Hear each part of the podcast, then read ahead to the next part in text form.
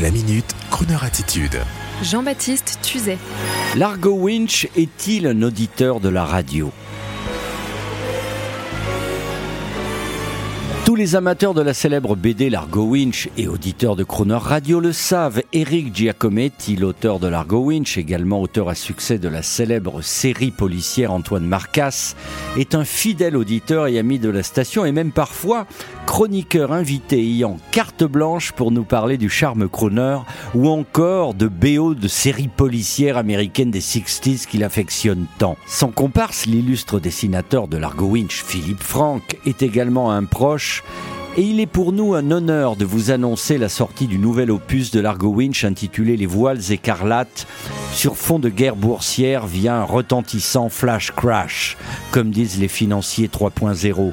Deuxième œuvre du tandem Philippe Franck, dessinateur historique du personnage Eric Giacometti, nouvel auteur de cette série best-seller dont le personnage principal, sorte de James Bond de la finance, est totalement en phase avec notre univers cinématographique.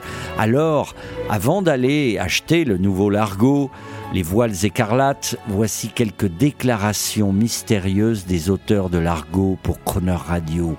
Et si Largo était un auditeur de Croner?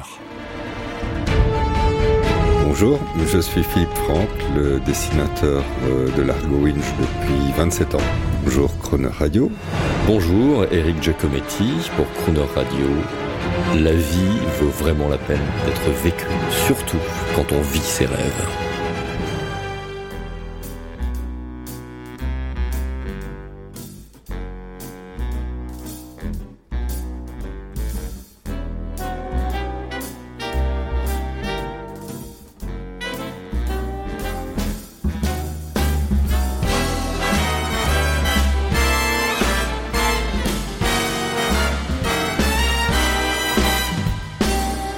Rising up, back on the street.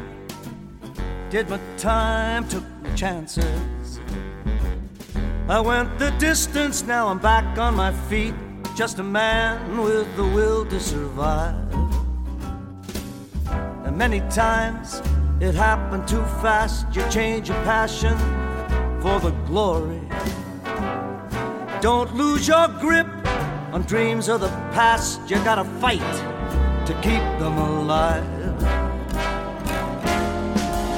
It's the eye of a tiger, dream of a fight, rising up to challenge a rival. The last known survivor stalks prey in the night, watching us all in the eye of the tiger.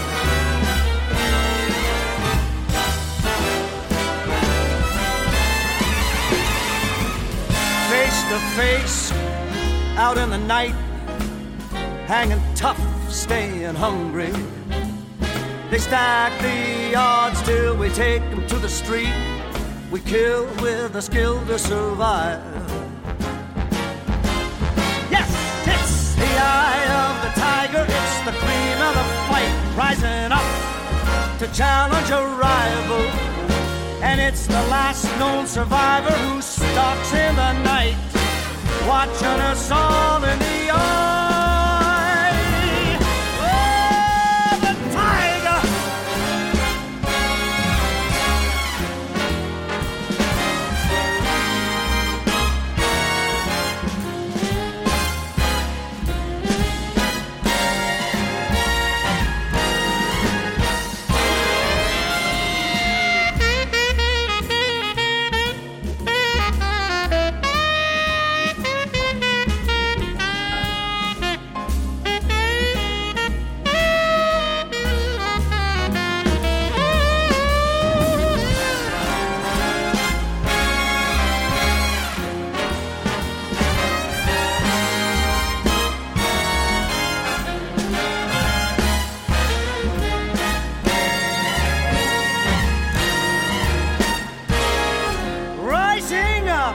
straight to the top.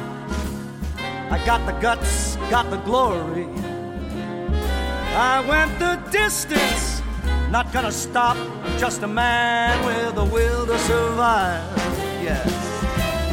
And it's the eye of the tiger, it's the cream of the fight, rising up to challenge a rival. It's the last known survivor stalking prey in the night, watching us all in the eye. Oh, the tiger, the eye of the tiger.